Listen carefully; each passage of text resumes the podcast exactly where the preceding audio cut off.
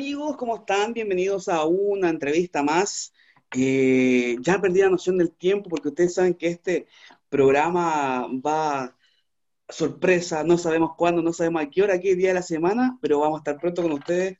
Como siempre, el día de hoy no me encuentro solito, sino me encuentro acompañado de mi gran amigo Pancho. ¿Cómo estáis, Pancho?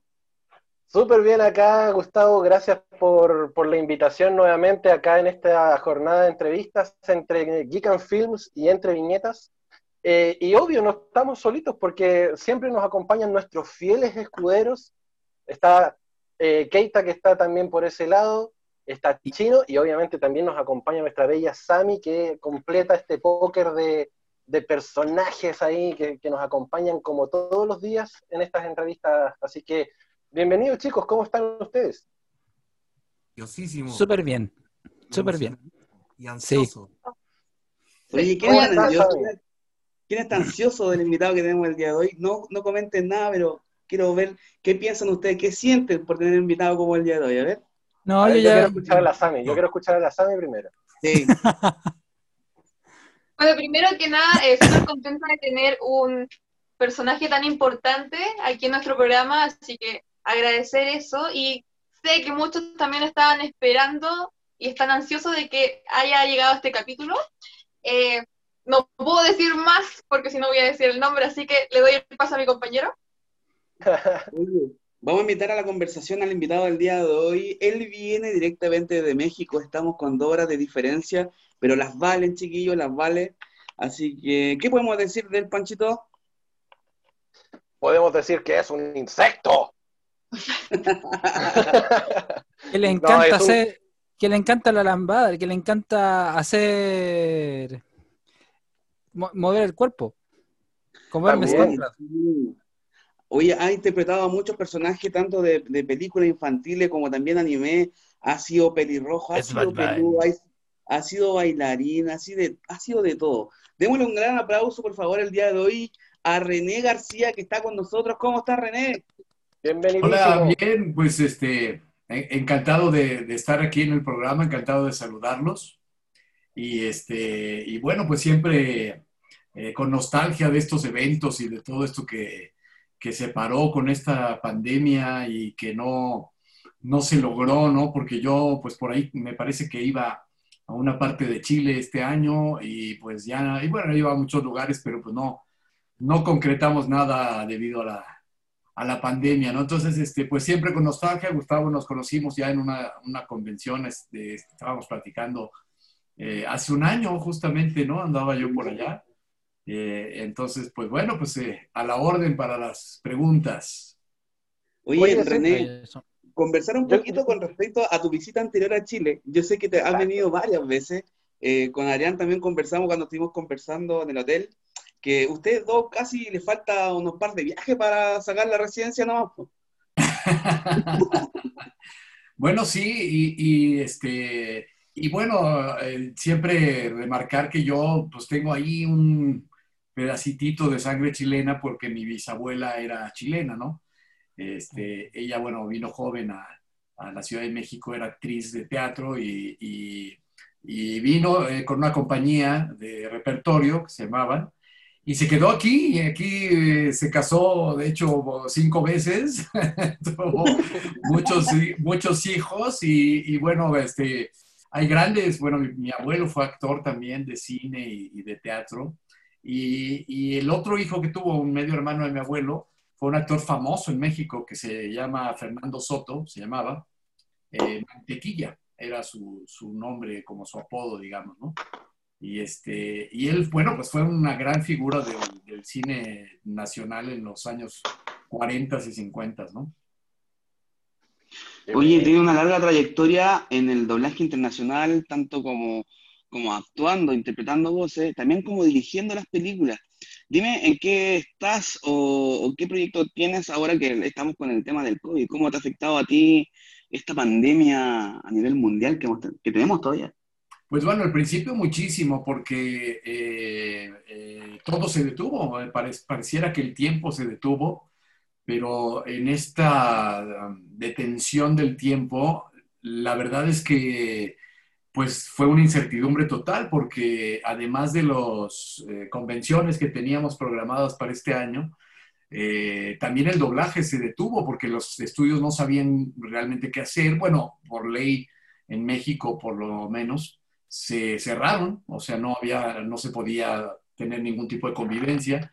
Entonces cerraron eh, a partir de marzo, pues debe haber sido marzo 14, marzo 15 fue el último llamado que yo hice poquito después de mi cumpleaños, y hasta más o menos mediados de mayo fue que se empezó ya a retomar el doblaje a distancia y eh, a, todos tuvimos que adaptarnos a los requerimientos y a las exigencias que, implica esto que estamos haciendo, ¿no? Este, un doblaje a distancia, eh, eh, obviamente el, equipo, si lo tenía, si no lo tenía. Yo afortunadamente por, durante muchos años fui armando un estudio propio, tengo un estudio aquí en, eh, en casa, en su casa, y lo tengo desde hace muchos años, es un estudio, digamos, itinerante, porque lo, lo mandé a construir justamente con especificaciones para que se pudiera desarmar todo completito, toda la cabina, y se transportara a donde yo me cambiara, ¿no? Si en, caso de que yo me cambiara, y me he cambiado tres veces, entonces, este, de casa. Entonces, este, el, estudio me ha acompañado, me, me, llevo, me llevo el estudio conmigo, y claro, como nos dedicamos a esto, pues la verdad es para nosotros muy funcional poder grabar un montón de cosas desde aquí, este, publicidad, eh, bueno, ahora mucho doblaje. Entonces, bueno, en el momento que ya empezó a, funcionar, la verdad es que hicieron uso de los actores que teníamos esta posibilidad. Algunos otros compañeros no tuvieron la posibilidad, pero para poder llenar la cantidad de producción, pues empezamos a trabajar más de lo que trabajábamos antes, ¿no? Como locos, no a cobrar más, solo a trabajar más, doble o triples jornadas, ¿no? Pero este, pero estoy en todo, o sea, si tú prendes cualquier cosa de streaming, lo más probable es que me oigas ahora, en este momento en papeles chiquitos, grandotes, medianos, porque tuvimos que llenar ahora sí que todos los personajes que salían en, muchísimas producciones, ¿no? O sea, fue, fue complicado, fue difícil. Y bueno, sí hay proyectos ahí especiales que todavía no puedo, todavía no puedo decir, pero hay un montón de, de programas de estos de streaming de cosas de streaming que apenas van a abrirse, las plataformas nuevas, ¿no? Este, entonces, este, bueno, evidentemente, eh, pues todo lo que se quedó pendiente, que apenas está completando, porque también muchas producciones en Estados Unidos pararon, o sea, eso fue otra, ¿no? O sea, dijimos, no hay nada que doblar porque no, no habían terminado las producciones. Entonces, bueno, fue, ha sido meses bien, bien difíciles, intensos, pero pero bueno, hay que seguir adelante, no hay que bajar eh, nunca los brazos, como dice Vegeta, ¿no? Que es un buen ejemplo de esto. Es el personaje que nunca se rinde, ¿no? Entonces, bueno, si hay algo que aprenderle, pues es eso, que, que justo en este terrible momento por el que estamos pasando, tenemos que, eh, decimos en, México, este, eh, pues apoquinar, este, ¿no? Tenemos que que reunir fuerzas y levantarnos y seguir adelante y, esperar que ya esto en algún momento de la vida pues acabe, ¿no? Este, que se vaya normalizando todo como la vida era. Seguramente no la vamos a vivir como era antes, esto vino a cambiar un montón el paradigma de todo, pero ojalá eh, no nos quiten esta parte de salir, de ver, de abrazarnos, ¿no? De besuquearnos. Creo que eh, el contacto humano es importantísimo. Y nosotros, bueno, pues qué te digo, cada vez que llegábamos a Chile, Argentina, a Perú, a Ecuador, a todos lados, lo que recibíamos era contacto humano, ¿no? muchísima, muchísima gente. Oye, eh, te vemos en muchos programas, te escuchamos también en todos lados, pero hace poquito estuviste haciendo, no sé si el primero, pero el show en vivo, directamente con Desdoblados, junto a Mario Castañeda, ¿cómo fue la experiencia de, este evento? Que fue bueno, eh, en realidad. Pensando en que justamente mm, no íbamos a poder ir, viajar, eh, lo cual, bueno, de alguna manera también, eh, ustedes lo saben, nosotros pues también percibimos dinero por eso, ¿no? O sea, aparte del placer de viajar y de ver a la gente, bueno, también es una, una buena parte de nuestros ingresos eh, eh, viene de ahí o venía de ahí.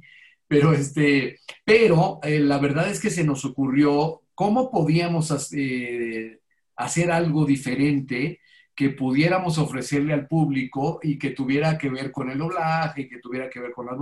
Entonces se nos ocurrió ir armando este show eh, en vivo. Eh, la verdad es que fue un, un, riesgo terrible, o sea, corrimos un peligro ahí este, muy especial porque nunca lo habíamos hecho, nunca habíamos presentado ese show en ninguna convención en la vida. Eso es un show que surgió de cero, de escribirlo, de pensarlo, de, de y incorporar los sketches que estamos haciendo en Desdoblados, que es un canal de YouTube que seguramente ya conocen muchos de ustedes, donde tomamos esta anécdota que nos ha pasado con los fans, la, volteamos, la hacemos un sketch cómico y entonces la ponemos en cortitos de dos, tres minutos en desdoblados, ¿no?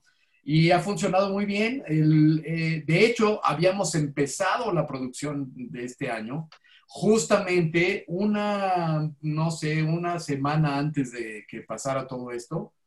Eh, y lanzamos solamente un capítulo porque justamente también eh, nos ha parado dos veces la vida desdoblados eh, en los videos. Una fue el terremoto de acá de México. México. Hace tres años y otra vez esto de la, de la pandemia. Entonces, ha sido como intermitente, pero bueno, tú sabes que un programa de televisión, eh, aunque sean dos o tres minutos, se lleva una preproducción, una producción, una postproducción. Parece muy fácil, pero la verdad es que era, era bien complicado realizarlo, ¿no? Entonces, bueno, se nos ocurrió juntar todo esto en una licuadora, ponerlo en una mezcladora y a ver qué surgía. Y salió este show que fue muy chistoso, fue muy interesante, eh, totalmente en vivo. O sea, todos los errores que pudieran suceder en el show sucedían ahí mismo y no había manera de, de editarlos ni de cambiarlos. Entonces eso le daba también un rush muy especial, ¿no? Un, un, pues como hacer teatro en vivo, digamos, ¿no? O sea, no, no puedes cambiar nada, no puedes, este editar nada. Lo que está mal, pues tienes que, corregirlo en el momento y avanzar. Oye, y lo importante y lo interesante del show en vivo fue que ustedes iban preguntando casi siempre o día por medio en sus redes sociales que la misma gente diera idea para hacer en el show y eso lo fueron tomando de a poquito y la gente reconocía su idea dentro del mismo show y se lo iba comentando. ¿Ustedes alcanzaban a leer dentro del, chat del, del, evento? no, fíjate que en este caso el show eh, no tenía chat porque evidentemente no era nuestra idea tener una conversación como esta, sino en realidad era hacer el show y que el show corriera. Y después lo que sí hubo fue una conversación con 30, los primeros 30 que compraron el boleto tuvieron oportunidad de, de tener como regalo, digamos. Como meet and greet un meet and greet con nosotros vía Zoom. También acabando el, show, nos quedamos allí este, una hora con, con, estas 30 personas, también así con preguntas que siempre hacen y con, ¿no? Este, saludos y demás. Entonces, la verdad es que fue una experiencia muy padre. Eh, no nos fue nada mal. La verdad es que eh, en un momento, bueno, lo pensamos solo como un experimento y saber que qué podía pasar con él, si a la gente le iba a gustar o no. Y la verdad es que la mayoría de la, de la respuesta fue muy, positiva. Bueno, de hecho ya pagar para ver algo en online pues, es rarísimo, ¿no? Pero la posibilidad también de que saliera a todos estos países eh, también fue muy buena, ¿no? O sea, que pudieran verlo en Colombia, en Chile, en eh, Argentina, ¿no? Teníamos mucha más gente, de hecho, de Sudamérica que incluso mexicanos, ¿no? Fue curioso, pero pero fue bastante, bastante bien. Y ahora, pues eh, aprovechando la entrevista, les anuncio que en diciembre vamos a hacer otro más, eh, totalmente nuevo, no va a ser el mismo, porque habíamos pensado en una retransmisión de este, a lo mejor dijimos, bueno, la gente que no lo haya podido ver, pero no es la misma experiencia. Entonces, vamos a hacerlo exactamente igual, va a, va a ser obviamente un show navideño, ¿no? Ya, ya más hacia, la Navidad, en vivo con lo que se nos eh, vaya ocurriendo de aquí a, ¿no? Este, lo, ya lo estamos empezando a armar, evidentemente. Y, la verdad es que, pues otra vez este reto de volver a, pensar en los sketches del doblaje, hubo doblaje en vivo que hicimos ahí, este, la verdad es que estuvo muy padre, yo me divertí mucho, Mario también se divirtió mucho, y la gente, yo, yo supongo que, bueno, lo, hacemos para eso, para que la gente se divierte, para que la gente se olvide de esta pandemia y de este encierro y de esto tan oscuro que estamos viviendo, para que se pasen una hora eh, agradable, ¿no? Divertida, ¿no? Y que, y que además tiene estas sorpresas de las voces, que, ¿no? Por supuesto las incorporamos porque también eh, de eso se trata un poco, ¿no? Justamente. Oye, René, yo te tengo, te tengo una consulta. Eh, ya, ya que estamos hablando del doblaje de, tu vida como, como, actor de doblaje, yo quiero hacerte hincapié en tres personajes importantes en tu carrera que son justamente Yoga de Cisne de Caballeros del Zodiaco, Kanamichi Sakuragi y obviamente Vegeta. Eh, tres personajes que psicológicamente son muy complejos, mm. ya que Hanamichi siempre fue el rechazado de su escuela, Hyoga con la pérdida de su madre, y Vegeta, bueno, todo el mundo ya lo conoce con este orgullo Saiyajin que lo, lo, mantiene vivo. ¿Cómo te preparaste para poder enfrentar a estos tres personajes psicológicamente tan complejos? Bueno, mm, número uno, eh, la gente, eh, pasó algo raro, porque yo, yo tengo una carrera muy larga, no solo en doblaje, yo empecé en teatro y tengo una carrera verdaderamente larga, o sea, yo empecé a los cuatro años de edad eh, en el teatro. Del teatro salté a la televisión y de la televisión al doblaje. No estaba en mi, en mi perspectiva de vida el doblaje, pero te estoy hablando de, de que yo entré a doblaje en 1980, cuando yo tenía 10 años de edad, ¿no? Entonces, evidentemente, o sea, mi, carrera en doblaje ha sido muy extensa, ¿no? La gente de pronto pensaría que los, estos tres personajes eh, son los que le dieron un giro a mi carrera, pero mi carrera ya estaba muy establecida cuando yo los hice. O sea, yo ya trabajaba muchísimo en doblaje. No es que yo hubiera hecho a Yoga o a Vegeta o a Hanamichi y de ahí la gente hubiera hecho, ay, mira, René García, vamos a hablarle para hacer doblaje. ¿Se, entiende un poco? Quiero aclararlo porque esto es, un, esto es algo que la gente no sabe. O sea, ni Mario, ni yo, ni mucha gente que, estábamos en Dragon Ball, pues no éramos ni famosos ni nada porque el doblaje no pretendía eso. Se volvió después famoso los animes con el tiempo, o sea, eh, Caballeros del Zodíaco tuvo su boom, luego Hanamichi tuvo un mediano éxito y luego Dragon Ball tuvo un éxito que nadie se esperaba en la vida. ¿no? O sea, nosotros por, lo menos no. Entonces, cuando abordas todos los, cual, cualquier personaje que sea en doblaje, no solo esos tres, cualquiera que tú estés haciendo, tienes que tener la capacidad para entender casi de inmediato, o sea, casi de inmediato, de qué se trata el personaje. En el caso de los animes es muy sencillo seguirlos, porque tienen un, una línea, no me refiero al dibujo, sino una línea de personaje muy específica. Yoga es el bueno, es el héroe, ¿no? Es el, héroe trágico, digamos. Vegeta es el soberbio, el enojón, el peleonero, pero no. Pero, pero tiene esta fuerza que bueno, saca, lo matan y revive, ¿no? ¿no? Y Hanamichi, pues es un irresponsable, ¿no? O sea, este, no se concentra, pues, siendo de estas personas que pueden tener muchísimo talento, pero se, va, se pierde por, la vida, ¿no? Este, pero cuando se concentra es un genio, ¿no? Es, como de estos genios dispersos.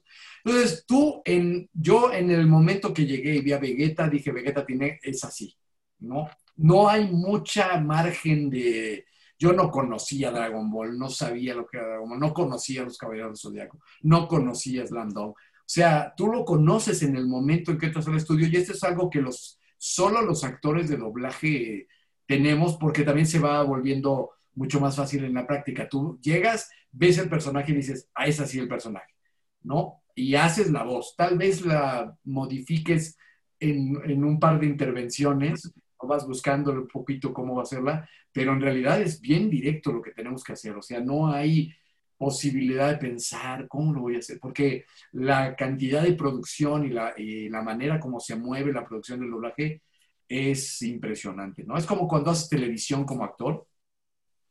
no es como el cine o como el teatro. El cine te preparas, te hay tiempo, ensayas, buscas una pared. En televisión te dan libretos un día antes y tú tienes que tratar de aprender lo más posible cada escena y tú te haces la escena este, al día siguiente haces 12 escenas o no sé, las que te toquen, pues tienes que estar concentrado en esas escenas rapidísimo, no hay mucho tiempo de, de, pensar, sino más bien de ejecutar. Es igual en doblaje, ¿no?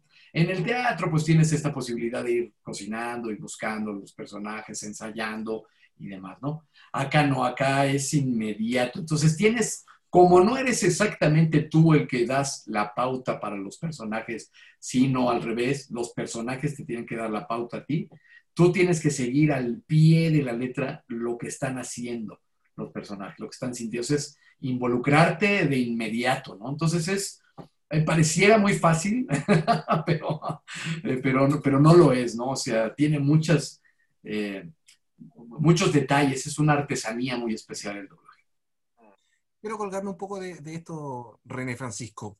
Eh... tocayo, eh, es tocayo, así que más respeto. Tocayo tuyo, Pancho. Eh, quiero, quiero que nos cuentes la verdad. Hay quienes dicen que Brenda Nava, traductora y encargada de adaptar el manga, el anime y videojuegos, inventó el término insecto.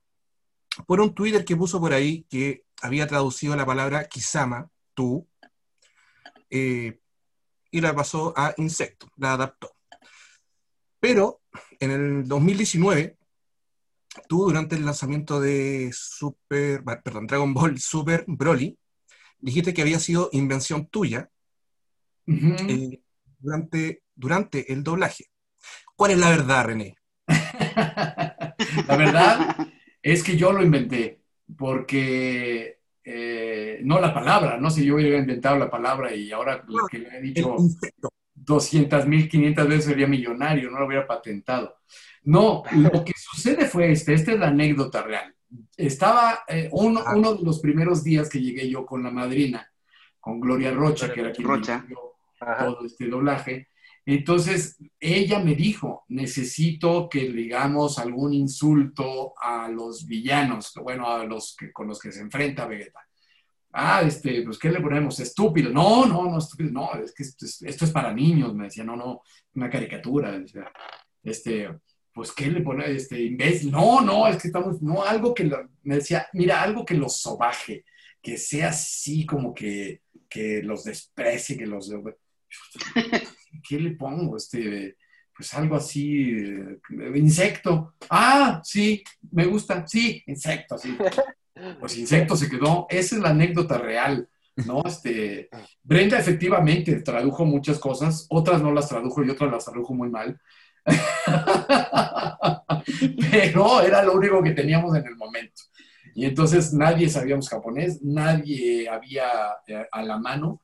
Y entonces, claro, lo que hizo ella es absolutamente eh, indispensable eh, para lo que hicimos, ¿no? Pero, pero la, lo del insecto, así como te lo estoy contando, así fue la anécdota, ¿no? Este, en realidad así fue como, ¿qué le ponemos? Pues, pues vamos a poner el insecto. Y mira, de haber sabido, patentaba yo la palabra y este... Cállate, insecto. Cada vez que alguien la diga, pues yo, ¿no? Cobra nomás, pasan la cuenta. Suena el sonido de la caja fuerte Y luego, no solo es el, el insecto, porque después derivó con las mujeres que se le acercaban y entonces, oye, insúltame, insecta. Y entonces que también se quedó, es insecto o insecta ya en esta cosa de los géneros también. Sammy, que estás calladita, eh, era la manciosa. Te vamos a dar la palabra un ratito para que puedas conversar con René. dijiste que empezaste desde los cuatro años. Yo quiero saber cómo fue esa primera experiencia en el teatro y bueno, también dijiste que venías de familia eh, de actores, así que quiero saber cómo empezaste. Bueno, eh, yo te digo, vengo de familia de actores. Mi bisabuela fue actriz, la que era chilena, luego mi abuelo, mi abuela paterna, los dos. Eh, luego mi padre también era actor. Entonces, bueno, yo estaba, mi familia era como la familia de un abogado, ¿no? O sea, pues si el, la papá y la mamá son abogados, pues lo más probable es que en tu casa pues este, veas libros de leyes y, ¿no? Pero en este caso pues eran actores, entonces lo, lo que yo veía era teatro y teatro y teatro y teatro, y, ¿no? Y entonces eh, mi abuela fue la que me llevó cuando yo tenía cuatro años porque trabajaba en una compañía de teatro infantil, o sea, una compañía que montaba obras para niños, ¿no? O sea, de los clásicos, ¿no? Eh, el Príncipe Feliz, Caperucita, Peter Pan, estas cosas, ¿no? Y entonces, este, mi abuela trabajaba en esa compañía y yo la acompañaba porque mi madre trabajaba mucho. Mi madre fue la única coherente de esta familia. Ella no tuvo nada que ver con, el arte, ni con, este, ni con el teatro, ni nada. Este, ella eh, fue empleada eh, federal, se dice acá, no sé cómo se diga ya. Trabajaba para el gobierno durante muchos años. Eh, y entonces mi abuela se tenía que hacer cargo de mí durante muchas horas del día, o sea, yo realmente con quien me crié en la primera infancia fue con mi abuela. Mi abuela me llevó me llevaba a, los ensayos en las tardes, porque pues tenía que llevarme, entonces yo me lo llevo, pues lo siento en una butaca del teatro y, y yo veía. Y entonces el director, que se llamaba Manuel Lozano, que era el director de esta compañía, en algún momento dijo, voy a montar una pastorela, eh, una pastorela, no sé si se estila en Chile, hacer las representaciones un poco religiosas de eh, la pasión, o sea, cuando José y María, y no. Y ah, bueno, en México esto es una, es una tradición muy grande, hacer pastorelas, que viene de España y demás. Pero bueno, está un niño en la pastorela. Oye, me gustaría que, que, René estuviera, ¿no? Entonces mi abuela me preguntó, ¿quieres hacerle? Que sí. Me subí al escenario y desde el primer momento en que me subí, eh, eh, Manuel Lozano pues me vio, dijo, bueno, yo creo que vio que tenía también aptitudes y, y a partir de, ese, de esa pastorela, de ese momento, yo continué con Manuel haciendo obras de teatro cada fin de semana ya de manera profesional, porque eso era una compañía profesional, cobraban la entrada y pagaban a los actores, ¿no? Entonces mi primer sueldo eh, de la vida lo gané a los cuatro años. Entonces sí, y tuve la otra enorme ventaja porque aquí hubo una figura muy importante, otro director de escena y de cuentos también infantiles, que un poco eran la competencia los dos, pero esto, eh, los cuentos infantiles, este, había varias compañías que lo hacían, pero bueno, este otro director resulta que era mi padrino de bautizo y fue una, una figura importantísima en la televisión en México porque hizo los cuentos de, de, todos estos cuentos, pero los hacía como hicimos nosotros el Desdoblados, en vivo, ¿no? En una gran escenografía, pero los hacían, los transmitían en vivo cuando la televisión en México estaba naciendo. O sea, había solo dos canales y los, veías una cosa o veías otra, ¿no? Entonces la gente se reunía para ver el cuento de Enrique Alonso Cachirulo, era su nombre artístico, ¿no?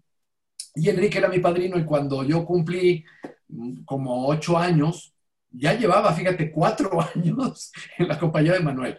A los ocho años, Enrique me llamó a su compañía por, y me ofreció el papel de Pinocho, que hice de los ocho a los, no, no sé, Pinocho creo que es lo que más he hecho en la vida, a los once, ¿no? Ya, ya estaba yo súper grande. No me quedaban los chorcitos de Pinocho, de esta cosa tironesa. Yo ya decía, no haga, no hace Pinocho, y pues ya no. Y entonces, este, y entonces, pues, eh, eh, eh a, partir de que entré yo con, con Enrique también, fue otra etapa donde aprendí toda esta mística del teatro, o sea, ya con más conciencia, obviamente, ¿no? Toda la mística, todo lo que implica ser actor. Es algo que ahora no sucede mucho, o sea, cuando uno quiere ser actor, quiere ser actor, no quiere ser famoso, no quieres ganar muchísimo dinero, en realidad quieres ser actor porque es una manera de comunicar algo con los demás, ¿no? es esta cosa que tenemos los artistas, decir, bueno, yo no soy muy bueno a lo mejor comunicándome con la familia, con la gente, bueno, pero tengo esta posibilidad y entonces comunicas eso que quieres a través de, la actuación. Y eso es algo muy místico, eso es algo que, que encierra toda, toda una enseñanza que va mucho más allá de solamente ser famoso, ¿no? Eh, ser famoso, pues ahora pues te vuelves TikToker. y consulta, mira, desde los cuatro años que empezaste, ¿en ningún momento te dio así como por parar en esto o definitivamente te gustó así? ¿Siempre te encantó? Siempre me encantó. Hubo una parte de mi niñez eh, que sí te voy a decir que sacrifiqué, porque obviamente eh, cuando, cuando vieron que yo tenía esta potencialidad, o esta, ¿cómo, de, cómo llamarle? Es, es, Talento. exacto, esto que tenía yo de poder hacerlo y hacerlo bien, la gente me empezó a llamar y fue como una bola de nieve. O sea, eso sí sucede cuando, cuando te guste, cuando lo haces bien y cuando lo disfrutas, lo que sucede es que empieza a hacer una bola de nieve. Entonces, ah, eh, niño, sí, ah, René, eh, eh, René, ¿no? Y entonces, así fue como caí en el doblaje en realidad. Yo estaba haciendo una telenovela con un actor que hacía doblaje también, Alberto Gavira, y Alberto Gavira, pues dijo, necesitamos niños en doblaje en este momento porque no hay niños que hagan papeles de niños, ¿no? Entonces, tú ¿no? Yo dije, pues quién sabe qué será eso del doblaje, ¿no? Este, que no hablan en español en la serie. sí, la verdad es que no tenía, así como te pasa cuando eres niño, no tienes la menor idea de lo que sucede. Hasta que ya lo vives, dices, ah, o sea, hay una voz detrás de, ¿no? Y que también era otra mística especial, porque la gente que hacía doblaje estaba en un cuarto oscuro, poniéndole la voz a alguien que ni era él, o sea, no eres tú, es otro, y, y para que saliera eh, eh, al aire la serie de televisión o la película y dijeran qué bonito habla en español eh, Tom Selleck, ¿no? O sea, estoy diciendo un nombre por decirlo, ¿me entiendes? Pero era Tom Selleck, nadie sabía quién estaba detrás de... Y los actores que hacían doblaje regularmente lo hacían con mucho cariño, con mucha entrega. claro, por supuesto, era un, un medio para ganar dinero además de hacer teatro. Y, los, en ese tiempo los actores hacían muchísimas cosas, pero todos hacían, todos eran actores de formación. O sea, eran actores de teatro y después llegaban al doblaje y hacían doblaje, ¿no? Pero no era, yo quiero hacer doblaje eh, per se. No era como algo aparte, ¿me entiendes? O sea, era una cosa, luego te especializabas en otra cosa. Pero había actores que llegaban, o sea, hacían el doblaje en la mañana, teatro en la noche, y todavía más noche aquí hubo, había unos espectáculos que se llamaban cabarets en todos los 70 en México. Mm. Entonces hacían esto de los sketches también en lugares donde la gente bebía y demás para ir a, pasar un buen rato. Bueno, y hacían estos sketches cómicos y, y había números musicales y demás. Y era el, el famoso cabaret. Y entonces todavía se desvelaba después de hacer doblaje, funciones de teatro y luego se echaban cabaret y al otro día se levantaban a volver a hacer lo mismo, ¿no? O sea, era, era una bola también de nieve. Eso Tú dices que también fue como una continuación así, que no paraste nunca desde los cuatro años. ¿Tuviste tiempo de estudiar o te fuiste formando con el mismo teatro porque tuviste toda esa experiencia que fue demasiada? O sea, desde los cuatro años no hemos entrevistado a nadie que haya empezado tan pequeño. ¿Te fuiste formando con eso o en algún momento pudiste meterte a estudiar o algo? No, bueno, en realidad, bueno, estudié lo normal, ¿no? La escuela, pero cuando ya tenía que entrar a la universidad, la verdad es que estaba yo trabajando. O sea, de hecho, yo nunca paré. En la preparatoria para mí fue un infierno porque yo tenía que, o sea, yo trabajaba, o sea, estaba en la escuela, me iba a ensayar en las tardes, eh, hacía obras jueves, viernes, sábado y domingo, ¿no? Entonces, este, para mí era complicado, o sea, fue eh, pesado, pues, ¿no? Entonces, la verdad es que de pronto fue esto de enrolarme, pero no obstante, eh, siempre estuve, digamos, interesado en seguirme preparando hasta la fecha, ¿eh? Eh, siempre con maestros, eh, siempre con cursos, siempre buscando aprender más, porque yo pienso que en el momento que tú digas, ya, ya lo sé todo, ya aquí paro, eh, ese momento pues te mueres, porque no, o sea, uno siempre tiene que estar buscando y, y preparándose, cambiando, ¿no? Esta cosa de la tecnología, pues también uno tiene que irse actualizando como las máquinas, ¿no? Y entonces, claro, no es lo mismo la actuación en México de los años 40 que la de los 60, con rompimientos importantes y movimientos súper importantes, ¿no? que rompieron con esta manera de actuar y el método y Stanislavski, ¿no? que la manera de actuar de los 90, que la manera de actuar de, ahora, ¿no? Y todo eso también se refleja en el doblaje y tú lo tienes que saber hacer, porque si de pronto llega eh, un, una escena donde te toca un personaje que está hablando como se habla ahora, de manera más natural, más orgánica, más casual, y entonces tú empiezas a decirle, hola, ¿qué tal? ¿Cómo estás? Oh, qué bella estás el día. Pues ya no te la, ya no coincide lo que estás viendo en imagen con lo que tú estás haciendo, ¿no? Entonces, por eso siempre tienes que estar tratando de actualizarte, siempre tienes que estar buscando. Yo he tomado cursos, talleres, este, miles de cosas, además de los que imparto, que imparto muchos de estos talleres. La verdad es que siempre tiene uno que estarse renovando. Oye, René, y en ese sentido, con esta flexibilización del, del doblaje, porque como tú bien decías, ahora el doblaje actual eh, permite mucho, mucho término digamos, más normal dentro del lenguaje. Tú que, tú que eres de la vieja escuela por toda esta trayectoria enorme que tienes, ¿cómo lo sientes tú esta, esta flexibilización? ¿Te gusta? ¿No te bueno, gusta? Yo ¿Te soy? Yo, mira, yo soy de una, yo pertenezco a una generación donde eh, luchamos mucho para que se abriera el lenguaje, pero no de manera mmm, gratuita. A ver si me explico. Eh, yo vengo de, yo, yo pertenecía a esta generación del doblaje que sí buscaba ya más ser más natural, más orgánico, como lo que estábamos viendo, ¿no? pero eh, el doblaje nos tocaba más bien que limitaran el lenguaje de las películas, ¿no? Entonces, luchamos mucho, eh, te voy a decir José Carlos Moreno, Sergio Gutiérrez, yo, que somos más o menos de la misma generación, Ricardo somos de la misma generación, tenemos exactamente la misma edad y estábamos en el mismo momento haciendo todos los jóvenes de ese momento. Y entonces, de pronto, no podía ser que una escena donde estuviera un tipo con una montaña así gigantesca de cocaína, se aventara sobre la cocaína, se la inhalara toda y le quedara así como payaso, eh, se levantara y dijera, oh, qué bueno está este estupefaciente.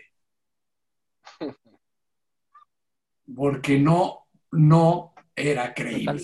O sea, no, eso no estaba pasando en la escena, ¿no? Exacto. Ya, entonces, abogamos mucho por eso. O sea, no puede ser que, uh, me acuerdo que había una escena, un programa que yo dirigía, padrísimo, se llamaba Strangers, que eran capítulos unitarios. Había una donde, donde eh, eh, el personaje principal era engañado por su mujer con su mejor amigo.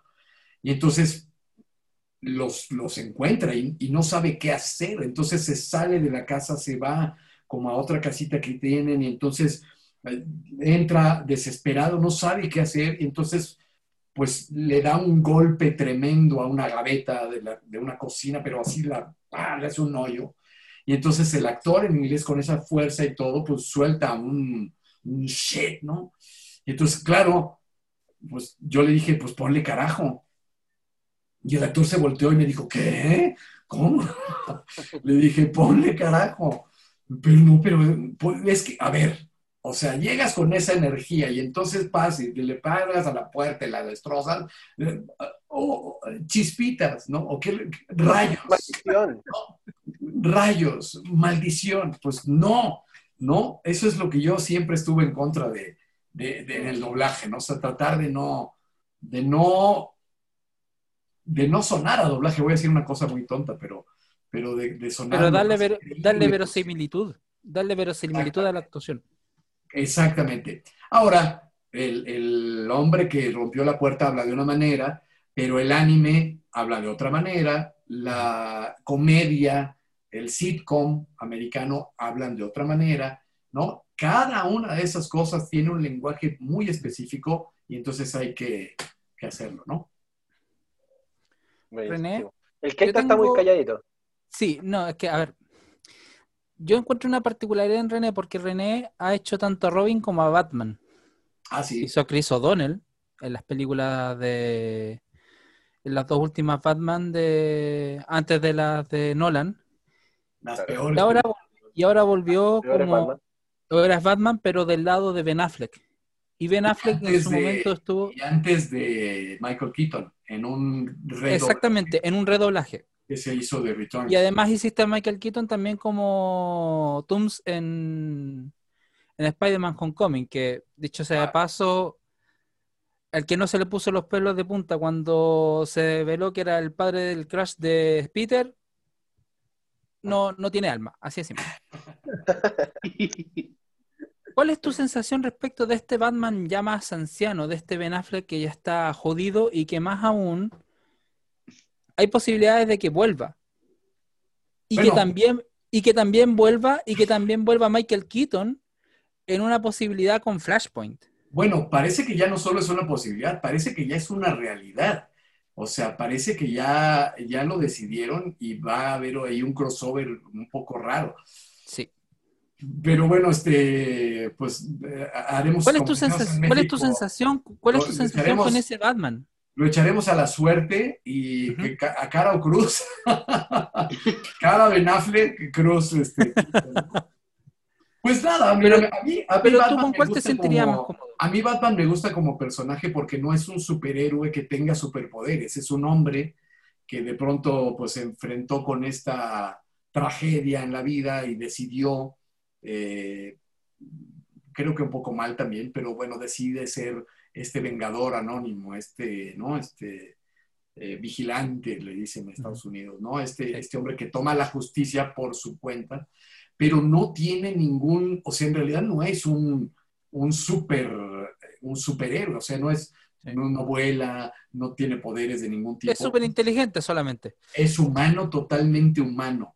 Y entonces, claro, la, astucia, la inteligencia es lo que lo va llevando a, atrapar a estos, eso sí, pues estos villanos eh, que también son muy inteligentes muy excéntricos. El, creo que no lo hizo mal Affleck, o sea, creo que está como, como en el tipo, creo que, que, funciona por, la, por lo corpulento que es y, por el tipo que tiene, creo que no lo hizo mal, la verdad. Yo prefiero, por, porque lo vi antes de hacerlo y porque me tocó la suerte, yo prefiero los de Burton, porque le dio esta oscuridad que tiene Burton, pero de alguna manera también lo mantuvo en la fantasía Debo confesar que a mí el de Nolan no me acaba de gustar, aunque todo el mundo dice que es una maravilla, porque creo que se, yo particularmente creo que está demasiado ubicado en el realismo.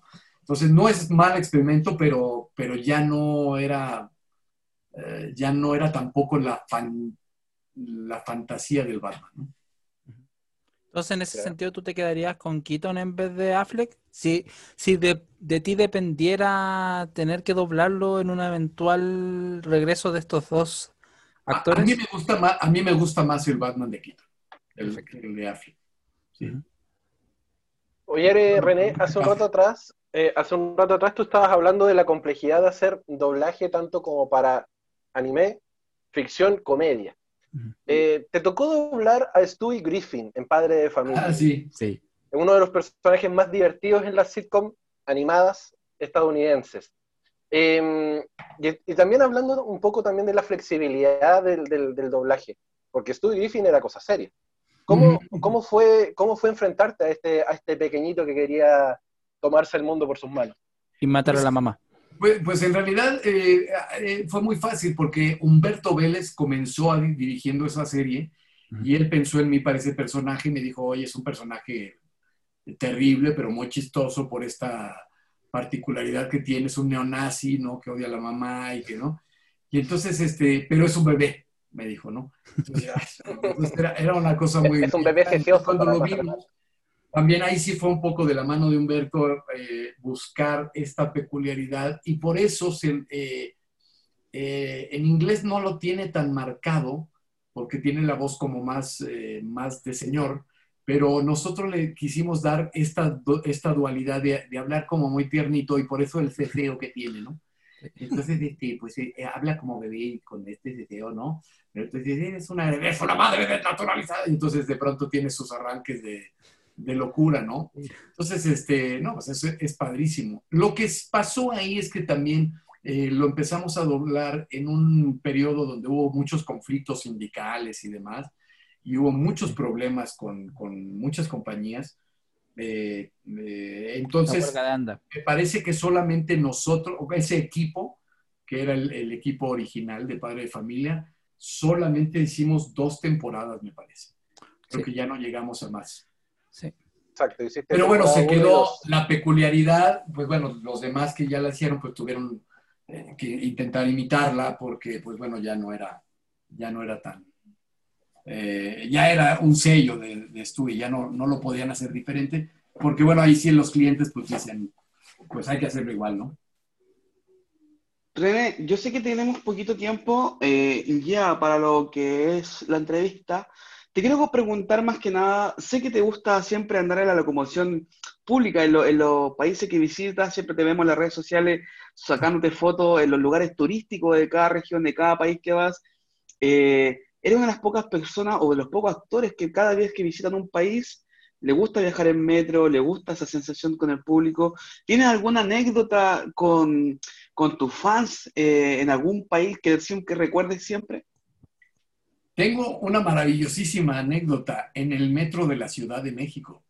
Eh, lo tomé un día y me paré junto al póster de la última película de Dragon Ball. Tengo la foto por ahí, la voy a volver a subir porque es maravillosa. Y absolutamente nadie, nadie supo que era yo.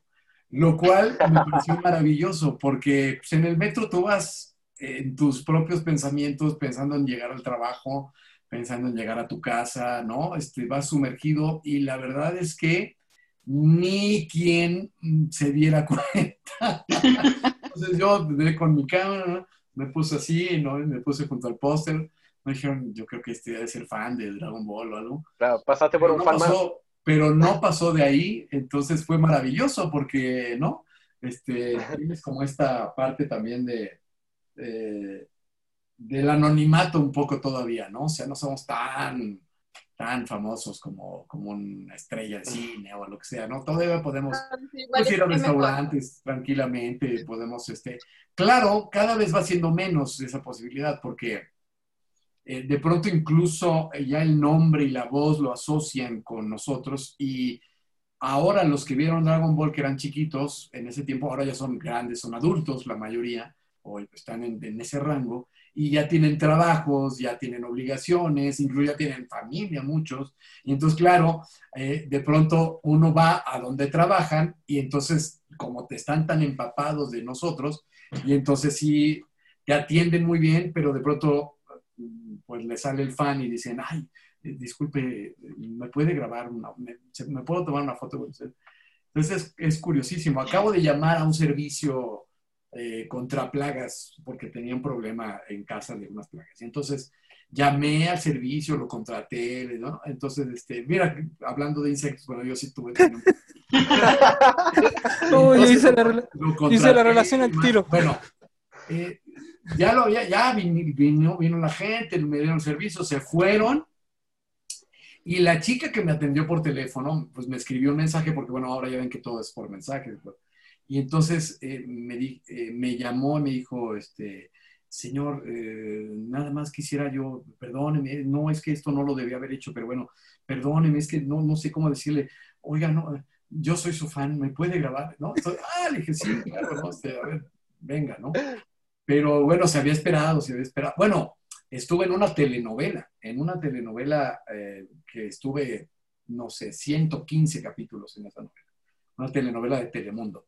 Llevábamos dos o tres meses ya grabando y el director de fotografía, que era un joven, eh, el director de fotografía, ¿no? El que ilumina, el que pone todo para el set y todo, pues súper fan, pero, pero no sabía que era yo. Y entonces alguien del staff le dijo, es que René hace la voz de Vegeta. Y entonces dijo, ¿qué? ¿Por qué no me habías dicho? No, yo soy tu fan. Entonces, al otro día de verdad me traía camisetas, fotos. De la, era, era, fan. Entonces yo dije, pero qué pena, ¿no? Pues es mi director de fotografías de la novela. Qué raro, ¿no? Yo me sé una de que viviste en un aeropuerto, que es muy buena. No sé si te recuerdas una que conversamos acá en Chile. Ah, de Panamá, sí, sí, exacto. Creo que ha pasado muchas cosas en los aeropuertos, sí, pero en Panamá nos, nos, recogió una policía, nos llevó a, O sea, nos dijo, ustedes son las voces, ¿verdad? Sí, nosotros, eh, acompáñenme, por favor. Nos llevó directamente hasta una oficina y cuando se abrió la puerta de la oficina era la Interpol. Y entonces dijimos, ¿qué hacemos aquí, no? Y este, yo le dije a Mario, pues, ¿qué te trajiste de Colombia, Mario? Y entonces ahí los, chicos, que eran los agentes, o sea, se quitaron, obviamente.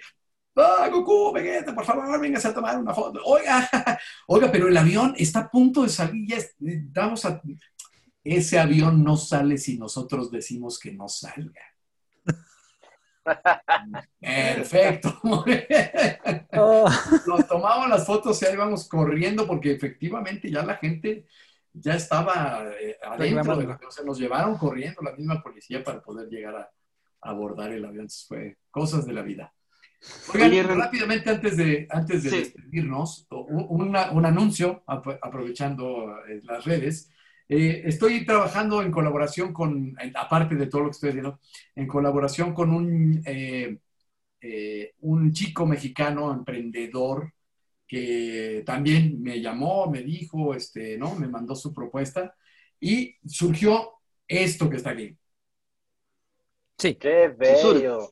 Sí, te hemos visto en, tus redes sociales con esas Entonces, bueno, pues aprovechando, porque eh, la verdad es que no es fácil, de pronto, y menos en este tiempo que la cosa trata de difícil, de pronto decir, bueno, voy a hacer esto, voy a tratar de concretarlo. Y bueno, me llamó a mí con este sueño, con este propósito de hacer eh, esto personalizado, que son los, no son los tenis de Vegeta, son los tenis de René García, fusionado con Vegeta, ¿no? Entonces, este, bueno, pues para, para hacerles ruido también en las redes, eh, constantemente estamos anunciando a Chaneque.